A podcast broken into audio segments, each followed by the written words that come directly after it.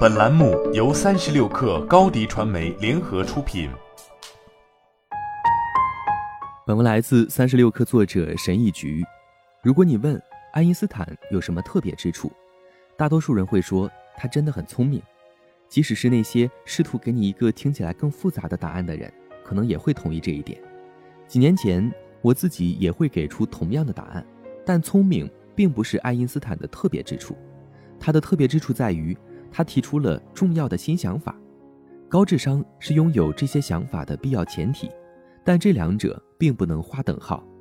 智力和智力的产出并不完全相同，这似乎是一个发散性的区别，但事实并非如此。两者之间有很大的差距。任何在大学和研究实验室或类似的地方待过的人都知道差距有多大。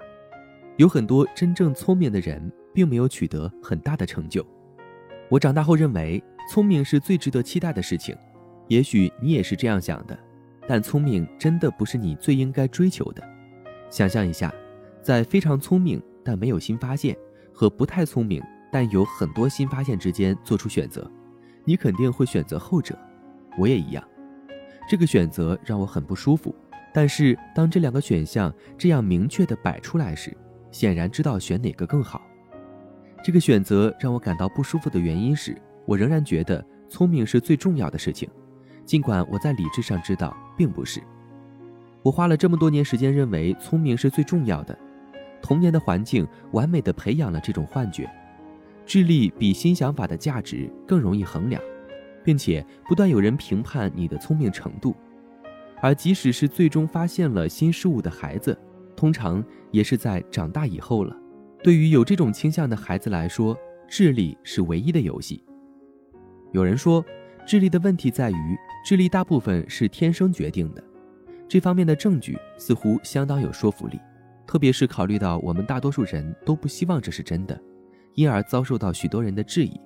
但我不打算在这里讨论这个问题，因为我关心的是新发现中的其他成分，而且很明显，其中许多成分是可以培养的。也就是说，这与我小时候的认知有很大的不同。如果智力是最重要的，而且智力大部分是天生的，那么自然的结果就是一种宿命论。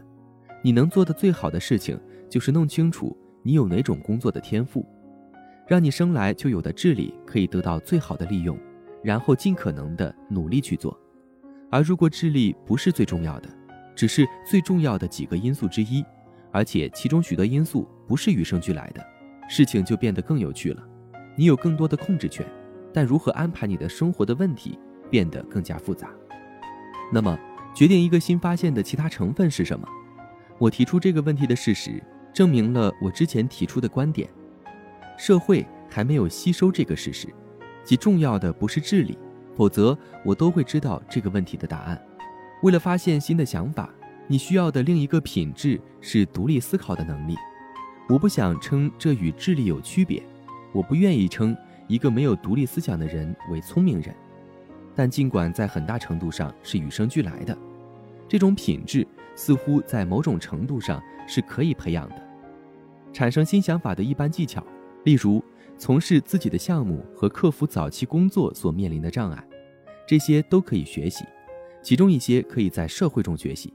而且还有一些产生特定类型的新想法的技术集合，如创业想法和论文题目。产生新想法背后最令人惊讶的因素之一是写作能力。有一类新想法最好是通过写文章和写书来发现，这个通过是故意的。你并不是先想到这些想法，然后直接把它们写下来。有一种思考是通过写作完成的。如果你不善于写作或者不喜欢写作，那么，如果你试图做这种思考，就会妨碍你。我认为智力和新想法之间的关系将变成一个有趣的地方。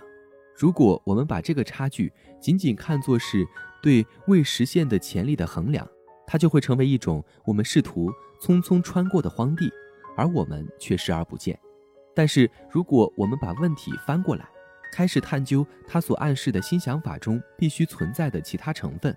我们就可以在这个差距中挖掘更多的东西。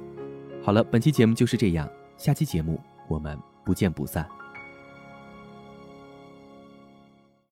高迪传媒为广大企业提供新媒体短视频代运营服务，商务合作请关注微信公众号“高迪传媒”。